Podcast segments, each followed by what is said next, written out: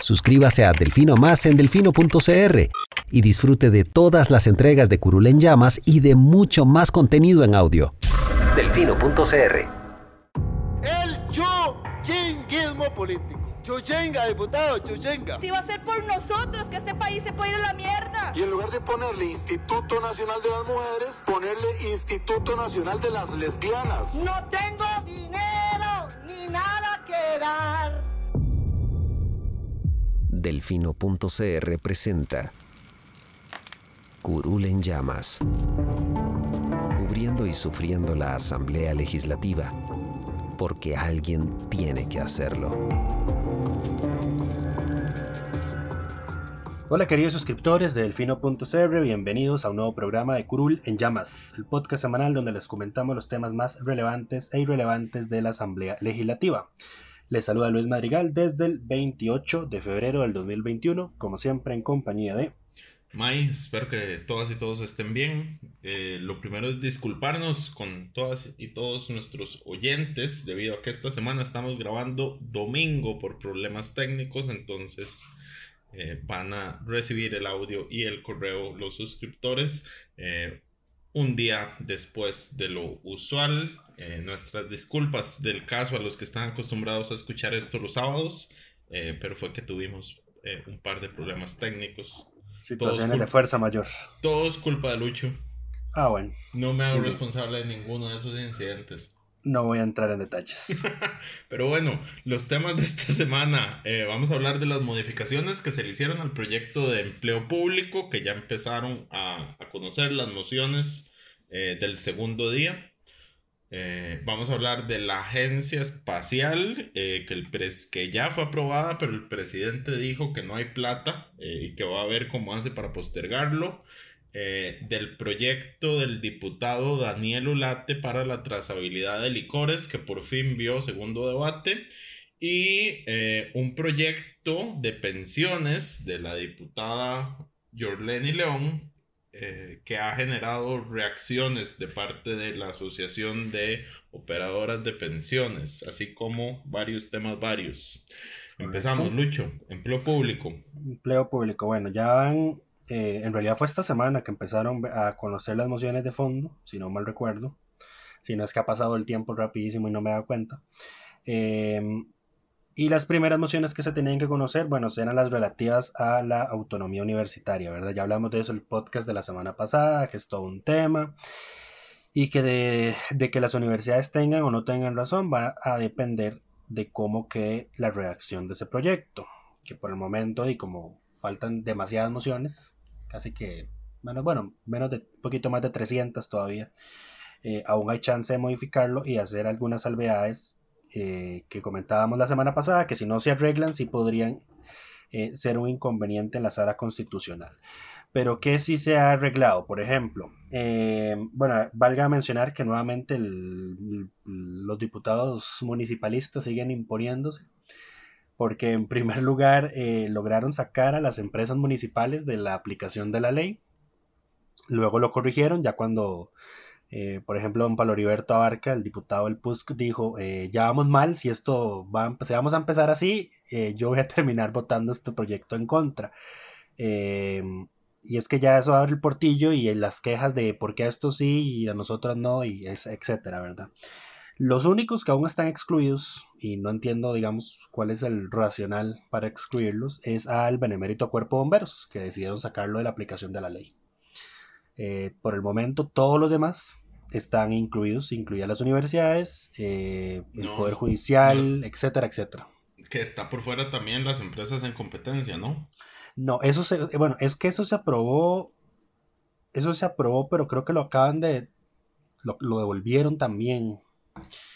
Eh, porque creo que les creo que aprobaron una moción que le cayó a la reacción anterior que las había excluido y entonces ahora están otra vez, entonces hay que ver si lo vuelven arreglar. el, eh, principal problema con este proyecto en este momento es que hay tantas mociones que se reiteran, digamos, sobre el mismo tema o que contradicen, se contradicen entre sí, que es imposible saber cómo va a terminar el texto finalmente. Y es imposible darle seguimiento. O sea, vamos a ver, no sé si ustedes recordarán que con el proyecto de regulación de huelgas, nosotros íbamos actualizando el texto conforme se iba aprobando mociones.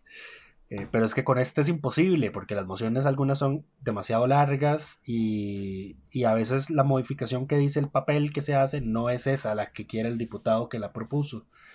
Entonces se ponen a hablar en la comisión, bueno, es que aquí dice que es esto, pero en realidad es esto otro que vamos a, a modificar. Entonces es un desastre, es imposible eh, llevar un texto actualizado eh, día a día de lo que se vaya aprobando. Pero bueno, eh, ya veremos cuando termine el segundo día cómo va a quedar ese texto y, y, y si van a estar todos o no va a estar ninguno. ¿Qué otro tema de esta ley es el que ha generado roncha? Eh, bueno, ya se le devolvió también la rectoría al, bueno, se le devolvió entre comillas a Mideplan. Se hizo porque... una carajada rarísima, eh, porque se devolvió en la moción, pero hay otra parte del texto que todavía habla de que va a ser el servicio civil, entonces ahora hay dos rectorías, me parece.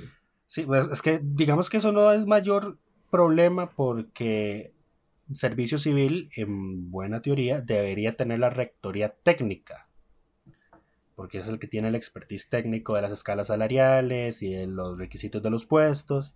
Pero lo que comentábamos en un podcast, creo que era el tras anterior, es que lo que la Contraloría había dicho desde el 2007 es que hacía falta una rectoría política, que es la que se le dio a Mideplan con la ley 9635.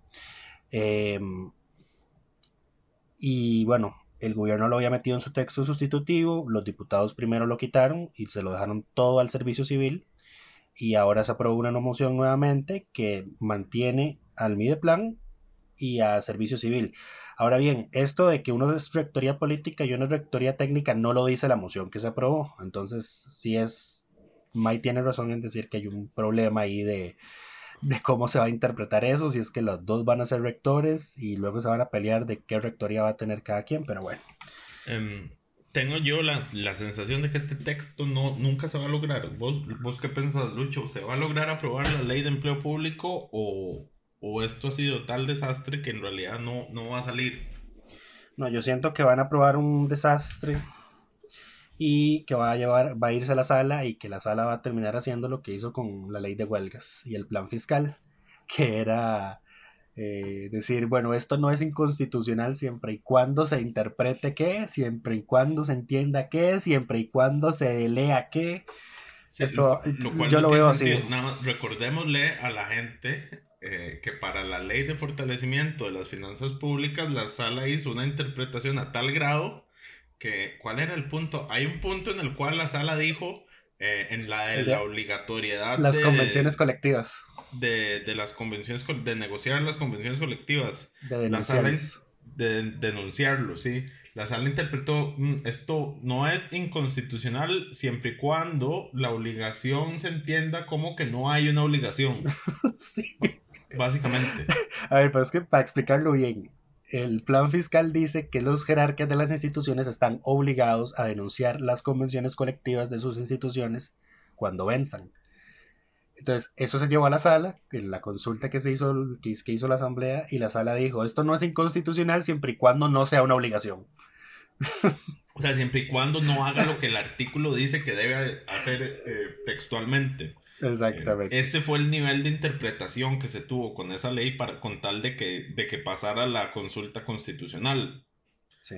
Eh, a ver, esto, algo, algo así y... veremos con empleo público. O... Es, es, probable que eh, vaya, vaya, veamos algo así porque eh, di, al fin y al cabo la sala es un órgano que analiza la constitucionalidad de los temas, pero di, es un órgano que se puede decir algo político porque los cogen los diputados, ¿verdad?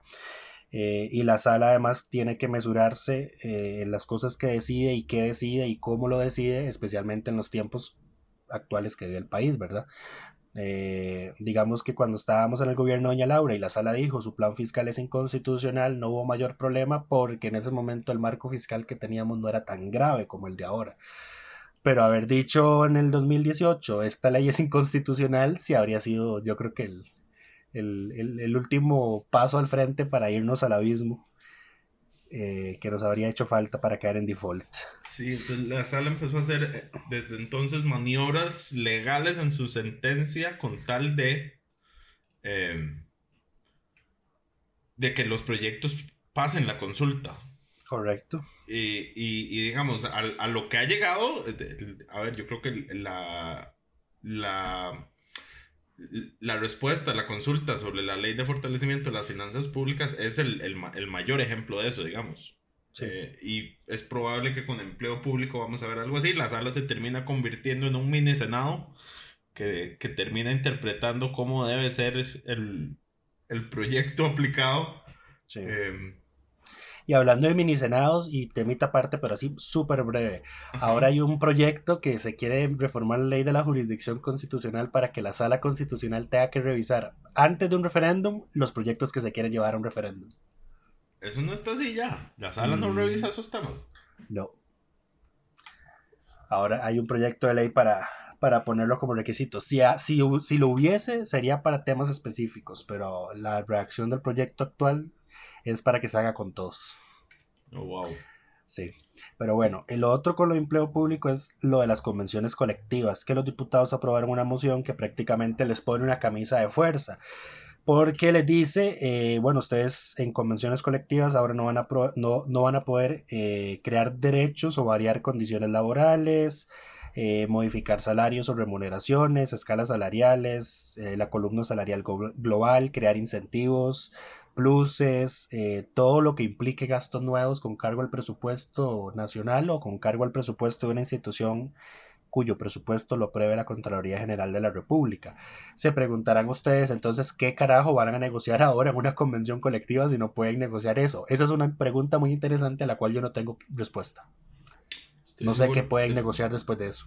Estoy seguro que esa es, ese va a ser uno de los puntos en los que la sala va a decir como, mm, esto no es inconstitucional siempre y cuando no se aplique.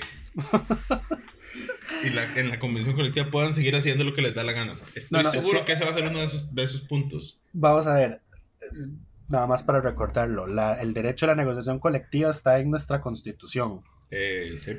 Pero, eh, si no mal recuerdo, creo que, bueno, lo que dice es que van a tener rango de ley. Eh, no, sí, tienen fuerza de ley las convenciones colectivas que se acuerden que se alcancen de acuerdo a la ley. Ahí está el detalle. O sea, la, constitución dice, mientras se apegue a lo que dice la ley, que no hay una ley de convenciones colectivas, lo que hay es jurisprudencia de la sala constitucional de qué se puede y no se puede hacer, eh, las convenciones colectivas tienen fuerza de ley. Ahora, habría que ver si esa que están haciendo no vacía el derecho a la negociación colectiva. Y lo otro es que en esa moción metieron el famoso convenio este de la Organización Internacional del Trabajo, que yo no entiendo por qué, si ya todo el mundo sabe que ese convenio hace alusión a la negociación colectiva del sector privado, no del sector público, y esta es la ley de empleo público, pero bueno.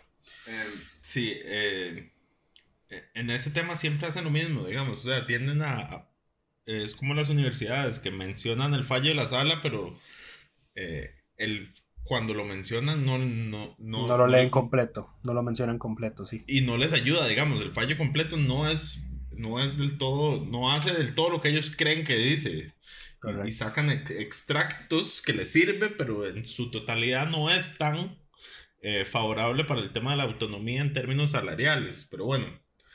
Em, Eso es lo que ha pasado con empleo público. Bueno, está, han estado los, los pleitos entre Doña Paola Vega, bueno, no sé, hay que hablar de esto porque esto es lo que te va a dar pie a vos para luego intervenir. Eh, el tema de la autonomía universitaria es lo que ha generado más roncha, inclusive a lo interno del PAC. Eh, el diputado que representa al PAC en la comisión de gobierno que estudia este proyecto es Víctor Morales Mora. Sin embargo, doña Paola Vega Rodríguez y don Welmer Ramos han estado yendo a la comisión, como en su condición de diputados no miembros, a defender mociones que ellos presentaron eh, doña Paola más que todo por el tema de la autonomía universitaria y eh, que no le han aprobado ninguna, ¿verdad? Ella denuncia que los diputados tienen una chuleta o un forro de cuáles mociones aprobar y cuáles no, y que todas las de ella eh, pues están ahí marcadas como para rechazar. Entonces ya en, un determinado momento ella se enfrenta eh, porque dice, aquí nosotros firmamos un acuerdo para respetar la autonomía universitaria, pero todas las mociones que se, presentaron para hacer cumplir ese acuerdo no se están aprobando. Entonces don Víctor Morales, que además es el presidente de esa comisión, le dice, es que lo que, te, lo, que estamos, lo que estamos nosotros claros es que las universidades tienen que estar metidas en el, en el artículo de los alcances, de cuáles instituciones abarca la ley, pero que ya adelante en el desarrollo de la ley, en los, los, artículos subsiguientes, ahí es donde se van a hacer, digamos, que el marco especial o las normas especiales o las excepciones que se necesitan para resguardar la autonomía universitaria. Em, y entonces ahí empieza un, un dime y entre ellos al punto eh, de, que, de que don Víctor dice, bueno, es que esto así es como lo estábamos defendiendo en la fracción. Y Paola le dice, que yo sepa, esto no lo hemos votado en la fracción. Y si lo, y si lo llegáramos a votar, yo creo que usted se sorprendería de que habemos más, eh, bueno, le, le, da a entender que hay más eh, diputados del PAC que coinciden con la tesis de Paola, ¿verdad? Y esto es todo un tema porque en una reunión reciente que tuvo Liberación con el presidente en Casa Presidencial, Liberación precisamente le reprochó al presidente que sus diputados pues no estén alineados con el tema del empleo público. Eh, doña Paola es la que más ha dado ahí la, la, la disidencia, porque inclusive el propio presidente está de acuerdo con que las universidades estén dentro de la ley y pues Paola no lo, no lo considera así. Ahora, yo quisiera aprovechar este evento y señalar de una vez que le damos el reconocimiento de diputada de la semana eh, a Paola em, por una razón, y esto es algo que yo creo que tal vez en algún momento del pasado hemos mencionado, eh, pero nunca se lo hemos reconocido como tal y es que uno le puede reclamar, o sea, a ver, uno puede no estar de acuerdo con la posición de Paola en el tema de universidades públicas eh, o, en, otros temas. Eh, lo que sí tiene la diputada, yo creo que es muy importante eh, y que sí me parece que hay que reconocerle, es que ella es una de las pocas diputadas actuales y pasadas que es sumamente congruente eh, con sus posiciones, em, con sus posiciones pre, antes de ser diputada y las posiciones que llega a defender eh, a la Asamblea. Uno a ella no podría señalarle incongruencias de, de usted dijo que iba a hacer tal cosa en campaña y llegó a hacer otra. Es más, ella ha recordado que, que el PAC es un, es un defensor de la autonomía universitaria desde su, desde su propuesta programática y que pues, lo, pues, lo que están haciendo no, no coincide con eso, ¿verdad? Correcto, y adicionalmente no solo es congruente, sino que no tiene absolutamente ningún problema en eh, oponerse a su propia fracción y al, y al gobierno o al, o al, presidente cuando considera eh, que no se está cumpliendo con lo que se dijo o con lo que se ofreció en, eh, con el plan de gobierno que se ofreció en campaña. Recordemos además que Paola fue la encargada de, de, de trabajar, digamos, eh, el, plan de gobierno el plan de gobierno de este actual presidente. Entonces ella también tiene muy claro que estaba y que no estaba ahí incluido y siempre ha sido muy congruente en eso. Eh, y esto le ha generado, por supuesto, una serie de diferencias con, eh, con, su, con, su, con, el resto de sus compañeros y con el resto de su fracción, que eh, incluso para muchas otras personas hubiera sido suficiente para declararse diputado independiente. ahora, ella es tan congruente que sabe que ella está ahí por ese plan eh, y por ese partido, eh, y más allá de las diferencias que tenga, no se va a declarar diputado independiente. Ella hace la lucha desde la fracción, aunque se tenga que oponer eh, a la fracción del gobierno. Y a mí eso me parece una característica no solo positiva y destacable, sino es algo que rara vez se ve en, en el Congreso ya decíamos, creo que en un episodio anterior, que las incongruencias reinan en Cuesta Moras. Entonces, em, la posición de Paola en estos temas y cómo ella, eh, digamos, que es consecuente y congruente con lo que se dijo antes, eh, con, con cuál fue el discurso que la llevó a ella a la asamblea y mantener esa posición me parece algo sumamente destacable y que no hemos reconocido en el pasado eh, y entonces que quisiera que esta semana lo reconozcamos dándole eh, a ella eh, la condición, el premio, no sé, el reconocimiento, ¿cómo es que se llama? De diputada de la semana. Sí. Pero bueno, eso es lo que ha pasado con el empleo público, ¿no? Te comento, te comento otro, ahora que estamos hablando de Paola, y es que votó en contra En segundo debate, la transformación del CONICIT en la promotora costarricense de innovación. El proyecto de que- Silvia. Exactamente. eh, y el pleito, el pleito con este proyecto, que además lo, también lo votó en contra José María Villalta, es que eh, la redacción anterior le daba demasiados puestos en el consejo directivo, en la junta directiva, en el órgano director al sector empresarial privado. Y ya lo hablamos igual, también lo mencionábamos en el, en el podcast anterior, que es que esto no es, esto no es la caja lo que estamos creando, ¿verdad? O sea, no es como que necesariamente tenga que tener una conformación tripartita, o Tripartita, sí, sí. proporcionalmente proporcional, ¿sí? Eh, pero bueno, eh, ella logró, digamos, que se le quitara el puesto a las universidades privadas y le dieran otro a las universidades públicas. Eh, pero aún así, dicen, eh, pues sostiene ella y sostiene José María Villalta, que si se analiza que cuál es el sector que más se encarga de la innovación, que más invierte en innovación que más hace investigación, pues que aún las universidades, eh, universidades públicas estarían subrepresentadas. Entonces, esto para comentar además que este proyecto ya se aprobó en segundo debate y que nada más contó con el voto negativo de doña Paola y de don José María Villalta. Lo otro, Suscríbase a Delfino Más en delfino.cr y disfrute de todas las entregas de Curul en Llamas y de mucho más contenido en audio. Delfino.cr según la, les- la- la lista de temas de MAI, es la agencia espacial. El tema ¿Qué con la pasó agencia con la espacial, agencia espacial? yo no sé por qué ha generado tanta controversia. Incluso vi que estaban criticando a los diputados que, que- que la votaron eh, y tuvo que salir. eh, hay un eh, señor, muchacho, que va a viajar al espacio, que ahorita olvidé su nombre. eh, Ah, muy bien. ¿Qué pasó? Muy bien, que lo olvidaste. Sí, lo siento. Eh, no era tan relevante. El tema es que, o sea, a ver, es, es una persona conocida porque él fue seleccionado para una misión con la Agencia Espacial Ecuatoriana Em, y va a viajar al espacio. Entonces, él, él trabajó el proyecto junto con la diputada Aida Montiel eh, y hicieron, digamos, gira medios y estuvieron en varios eh, programas de entrevistas hablando de la importancia eh, de que la agencia se establezca y mencionaban el hecho de que han recibido, digamos, ofrecimientos de intercambios eh, y de programas conjuntos de otras eh, agencias espaciales de otros países, eh, Ah, pero el- que, que el- al no el- tener una agencia en, est- en Costa Rica era imposible eh, ejecutarlos, digamos, implementar esos convenios, eh, que esta institución eh, iba a venir a resolver el, eh, ese tema y les iba a poder avanzar. Eh, destacaban lo que mencionaba Lucho la, la sesión pasada, que yo me burlé de él y al final tenía razón, de que Guanacaste es un terreno idóneo para observación espacial y para diferentes tipos de programas que la agencia podría desarrollar.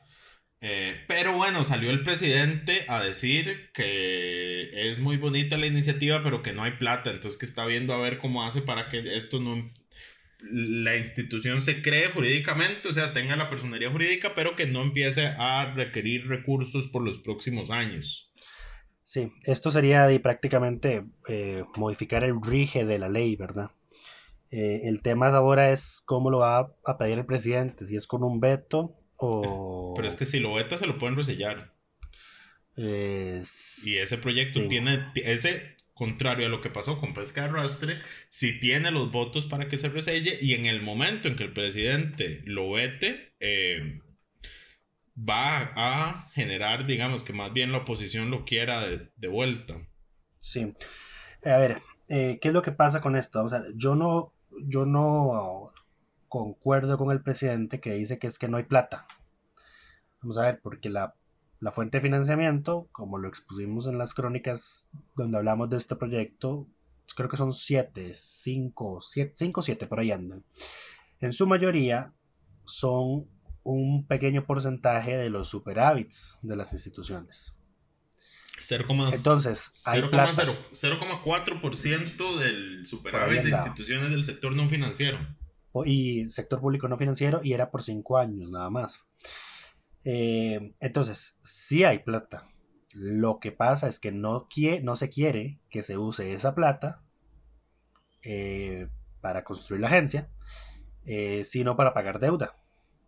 Ahí está el detalle. Ese, es, el, ese es el punto. No, el problema es, que el, es- el presidente el- últimamente. El problema es que no lo dice así, ¿verdad? No lo dice así, y, y- pero últimamente carece tanto de visión a largo plazo. Bueno, yo creo que siempre, nunca ha tenido una visión a largo plazo.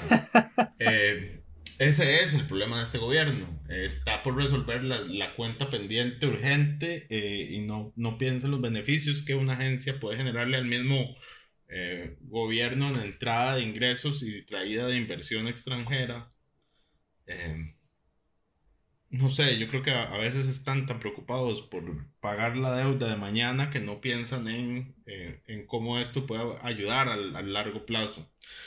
Eh, y se demuestra, porque además estamos hablando de un porcentaje insignificante del, del superávit de, de estas instituciones, que además el proyecto de ley que el gobierno presentó, eh, recordemos, en medio de la agenda, era que eh, del superávit de 20 instituciones específicas, que de hecho algunas de ellas son del sector financiero, entonces no estarían tocadas por eh, este proyecto de la agencia espacial, eh, se pueda sacar un 0, no, un 2% del PIB. Era, ¿Cuánto era, Lucho? ¿No te acordás? El proyecto de utilidades. El proyecto de utilidad, ya te digo, es que yo tenía No, la eh, redacción. no, eso decía que el gobierno lo iba a fijar por decreto. No, pero le, le, le pone un límite anual. Ah, sí, creo que era como- creo que era, creo que era el máximo 5%, no sé. no me El aporte soli- 0,2% del Ah, PIB ok. eh, Ujú. anualmente. El Ejecutivo puede eh, definir por vía decreto hasta un 30% de las utilidades. Wow, me quedé pero corto. no. O sea, entre las 14 instituciones que están incluidas, eh, se tiene que sumar ese 0,2% del PIB anualmente. Ajá. Eh, esas 14 instituciones son el, ban- el BCR, el Banco Nacional, el Instituto Nacional de Seguros, Fuerza y Luz, Correos, la Editorial Costa Rica, eh, el AIA, el ICE, Incofer, Inco- INCOP, Habdeba, la Junta de Protección Social, RAXA y Recope. Eh, entre todas ellas, no es que cada una va a aportar el 30% de sus utilidades todos los años, sino que las 14 tienen que sumar 0,2% del PIB, cada una aportando no más del 30% en los próximos cuatro años. Ahí está. Em, pero sí, yo, yo no entiendo eh, por qué la oposición y las ganas de que un, un proyecto que además está enfocado en el desarrollo, en, digamos, en traer inversión y desarrollo a la zona de Guanacaste, que es una de las eh, regiones olvidadas del país, eh, junto con todas las costas, eh, no avance eh, o se atrase eh, por los próximos años simplemente por un tema de que no queremos que se le dé el 0,4% de las utilidades del sector no público no financiero. En fin, En fin, ese En- es el tema con la agencia espacial, a ver qué sucede. El otro es la ley de trazabilidad de licores, que después de meses esperando, se logró aprobar en segundo debate.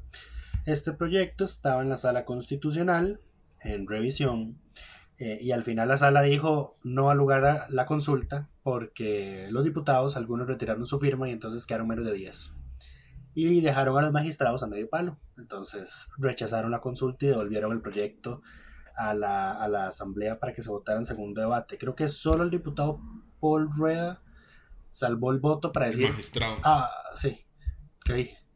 diputado. Ups, perdón, y se imagina. No, que- no hagas esos errores porque... mi- mis disculpas a, a Don Paul. Eh, em, creo que Don Paul salvó el voto y dijo, eh, no es inconstitucional eh, lo que se consultó. Entonces, aún, aún y cuando ya no estaban las firmas, él analizó el proyecto y dijo, no es inconstitucional en los términos que preguntaron. Así que, Probablemente él tenía asignado ese expediente, ya había avanzado la consulta. no, no, sería, sería, no, sería, no sería raro, digamos, pero bueno.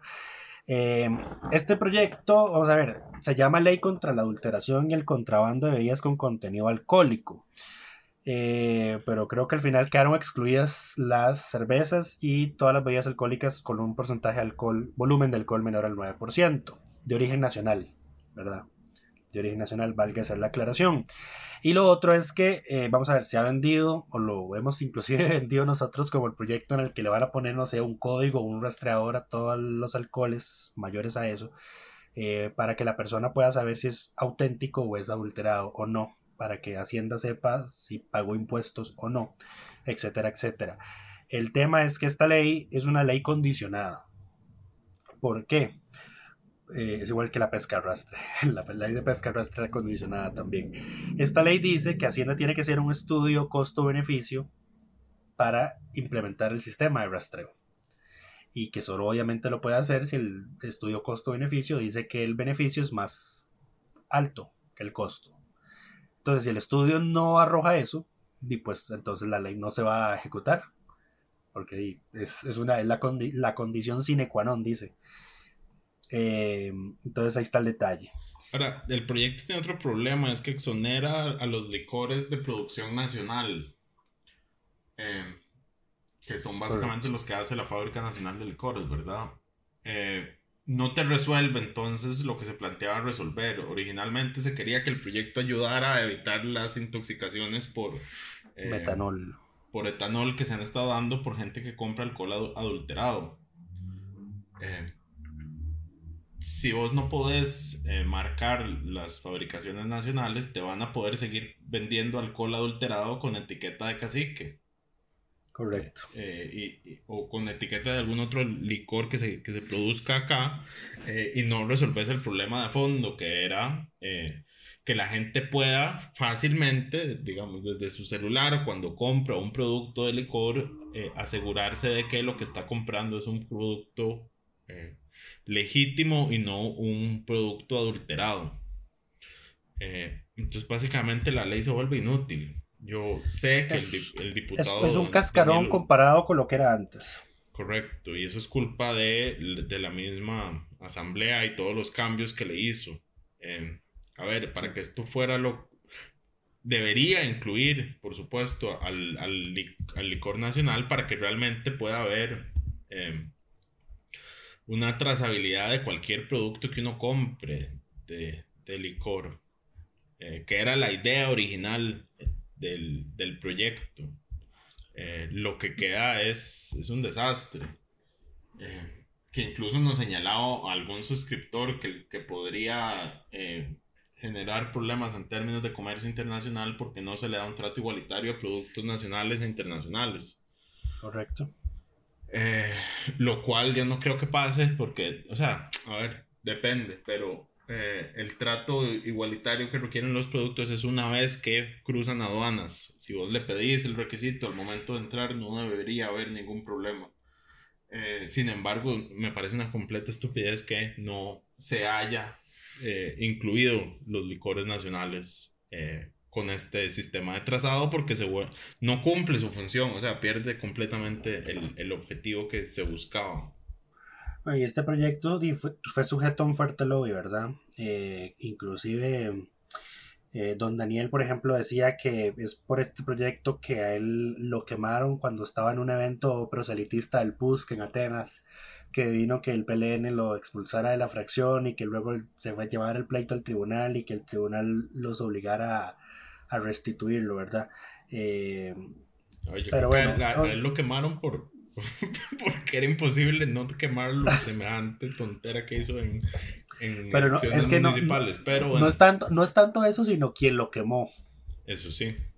ahí está el detalle y la relación que tiene el medio que lo quemó con eh, una, una empresa que estaba haciendo lobby contra este proyecto y que al final digamos que consiguió lo que, lo que querían, ¿verdad? Porque era excluir las, las, las, producciones nacionales eh, y ya ahí el tema paró. En fin, eh, aunque queda un cascarón respecto a lo que era antes, eh, para don Daniel Ulate esto es una victoria y para muchos diputados que apoyaron a Daniel es una victoria, digamos. porque no todos los proyectos de ley que son sujetos a un lobby negativo fuerte, eh, logran aprobarse, aunque sea con una redacción diferente. Sí, el, eh, problema es que la redacción específica que lograron aprobar vuelve el, el proyecto completamente inútil. Y no, hay que, hay que ver, vamos a ver, yo creo que ahora hay más bien más libertad. Así, si el, el estudio costo-beneficio arroja que es positivo, Hacienda más bien va a tener más libertad de, eh, de, de, no sé, poner las especificaciones de ese sistema. Porque para nadie es un secreto que el proyecto de Don Daniel al inicio sí era muy específico en la tecnología y entonces salieron luego estos reportajes diciendo, ah, es que este expresidente de la República tiene o es accionista o, sí, o, o no sé qué carajos tiene relación con una empresa que precisamente vende este servicio en los términos que se quieren en este proyecto. O sea, de todo se le sacó ese proyecto eh, y al final salió lo que salió. Eh, Una ley completamente inútil. Bueno, ya veremos en qué, en qué para. Eh, habrá que ver lo, del estudio costo-beneficio. Que si no mal recuerdo, el texto dice que Hacienda va a poder pedir ayuda de instituciones públicas como las universidades para hacerlo. Así que es muy probable que ese estudio costo-beneficio arroje que sí va a ser beneficioso. Habrá que ver, correcto. Em, pero bueno, el, a ver, sí es destacable que el proyecto haya sobrevivido el lobby. De hecho, el diputado estuvo muy emocionado al momento en que se aprobó. Eh, le costó, eh, pero yo sí considero que la reacción final, eh, creo que también hubo tantas mociones a este proyecto que se terminaron aprobando, que el texto terminó no siendo lo que debió haber sido. Eh, ni cumpliendo el objetivo que debería cumplir. Pero bueno, igual hay que darle el, reconocimiento especial a don Daniel por aguantar el lobby en contra. Y sí, el eh, lobby y todas sus manifestaciones en cómo se A ver, y, no, este no, estamos hablando de cualquier lobby, el lobby de grupos de interés, aquí hay que hablarlo con nombres y apellidos. Fue FIFCO el que estuvo principalmente opuesto a esto. Eh, y, que logró además que quedaran por fuera sus productos porque se puso el límite en 9% a los, a los licores que van a ser trazados. Sí, pero bueno, ahí está. El tema siguiente, proyecto eh. de Doña Yorleni León. Exacto. Doña Yorleni León. Dale, dale, dale. Doña Yorleni León presentó el expediente 22.261 con el cual pretende digamos que arreglar las reglas del juego en el materia de cobro del impuesto sobre la renta para la gente que tiene más de una pensión, los denominados multipensionados. ¿Qué sucede hoy? Hoy, si usted tiene más de una pensión eh, a efectos del impuesto sobre la renta, esas pensiones no se suman. Es un ingreso. Cada una paga renta por su cuenta. Exactamente. O sea, si tengo tres pensiones de medio millón, como las tres están por debajo del límite. Eh, exento, que son 840 mil colones. Correcto, ninguna, de las tres paga, a pesar de que las tres en conjunto son un millón y medio y ya estarían por encima del límite si fuera, si se contemplaran en conjunto. Así es. Entonces, el proyecto de Lenny lo que pretende es que para efectos de las pensiones, todas estas, estas, estas se sumen. O sea, si una persona tiene más de una pensión, que se sumen para, eh, para efectos del impuesto sobre la renta. Entonces, esas tres pensiones de 500 mil que dice MAE se convertirían en una única pensión de 1.500.000 a efectos de los impuestos y entonces la persona sí tendría que pagar el tramo correspondiente. Se convierten en un único ingreso de millón y medio que paga renta. Ajá, entonces, según doña Yorleni, con cálculos de la SUPEN, este proyecto, si se hubiese aplicado en 2019, habría generado 10.700 millones de colones. Ahora, la Asociación Costarricense de Operadoras de Pensiones, que agrupa a operadoras como Popular Pensiones, la del BCR y la IBN Vital, eh, pues sacó un comunicado, hizo una conferencia urgente, según ellos. a Baile le hizo gracia el término urgente. A mí no deja eh, sorprenderme lo que la gente considera urgente, digamos. que eh, era, para ponerse el proyecto. Lo que ellos dicen es que si se mete a las pensiones voluntarias dentro de este proyecto, el gobierno va a recaudar muy poco, pero va a destruir el sistema de pensiones voluntarias. Porque luego sacan una lista de datos y dices que, por ejemplo, la gente aporta menos de 50 mil al mes o 100 dólares. Entonces, y la mayoría ya, y la mayoría de estas pensiones voluntarias se crearon antes de que se promulgara la ley de protección al trabajador. Entonces son fondos maduros desde gente que ya puede retirar sus recursos en cualquier momento. Entonces, en el momento en el que esto se apruebe en primer debate, tan solo en primer debate, pues ya va a haber una oleada masiva de gente a retirar sus pensiones. El gobierno no va a recaudar nada hasta que se apruebe en segundo debate y se promulgue la ley. Nadie, el gobierno no recauda impuestos y se acabaron las pensiones voluntarias.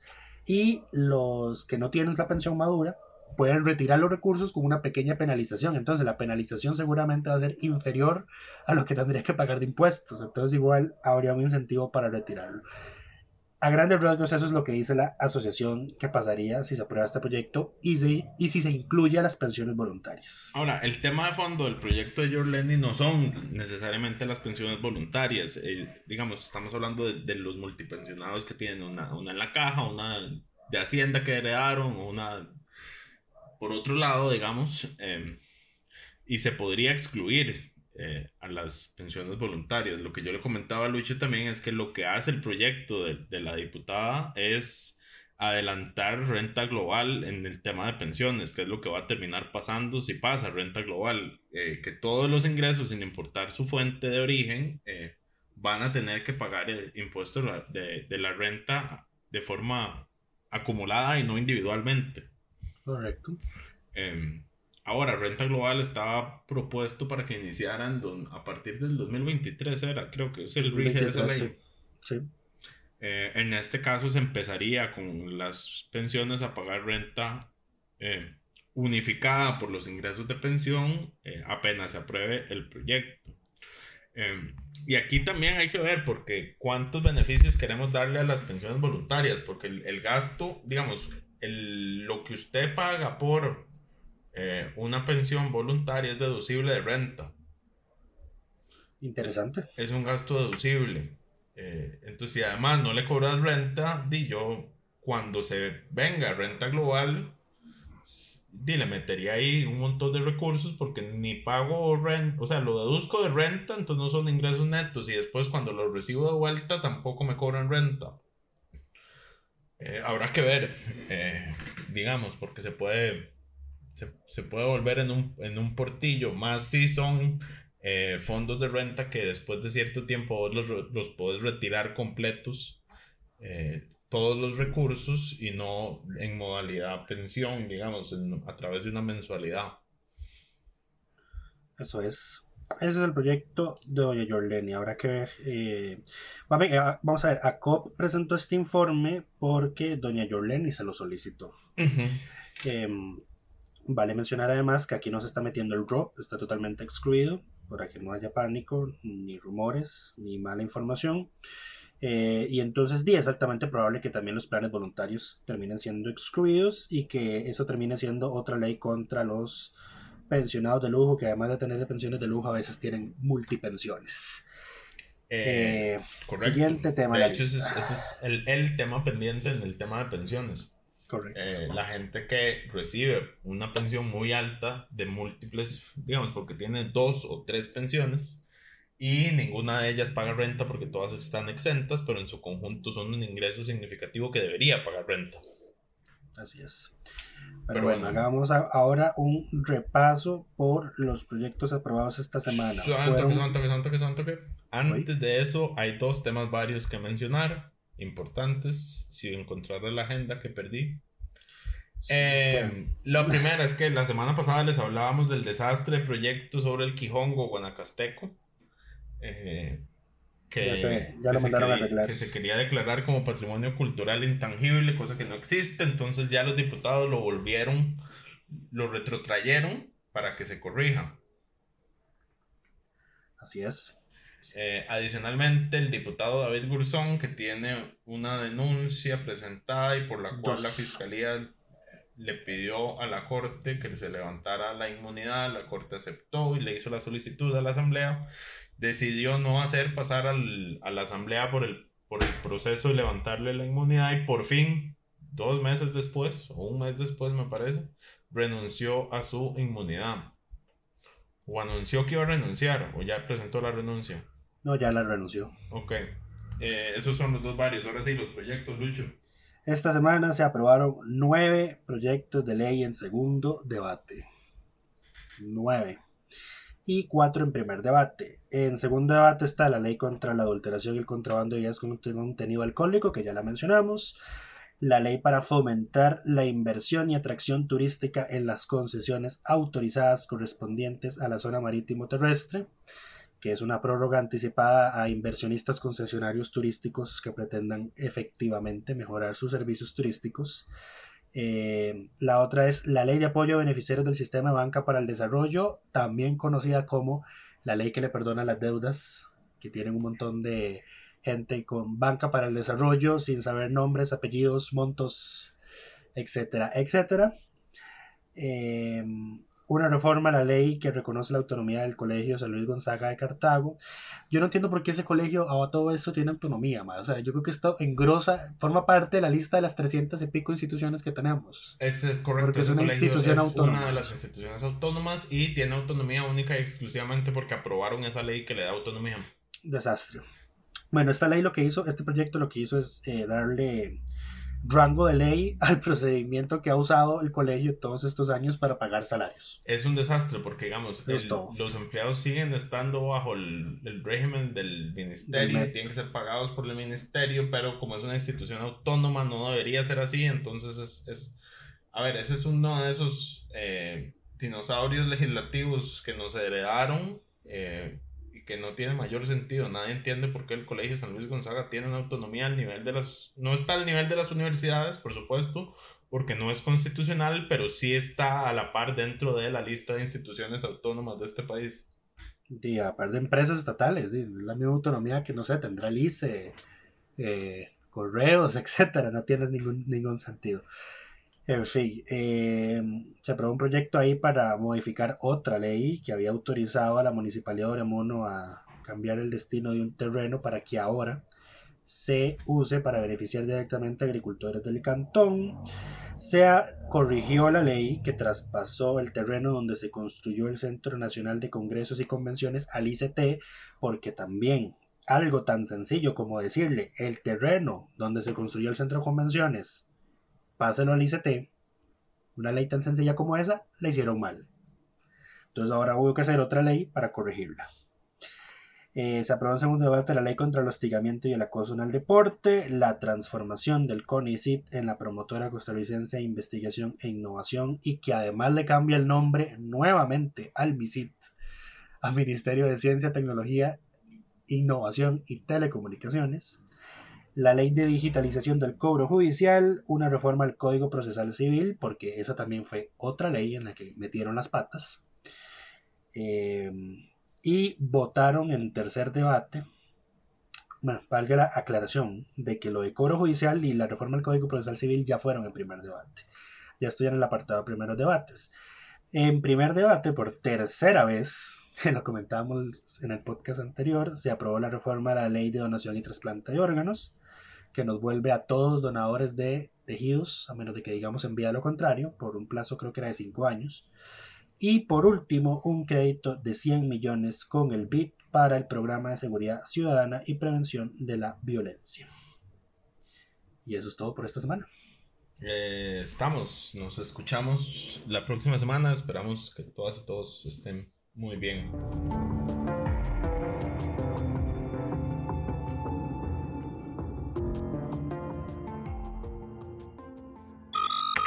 Suscríbase a Delfino Más en delfino.cr y disfrute de todas las entregas de Curul en Llamas y de mucho más contenido en audio. Delfino.cr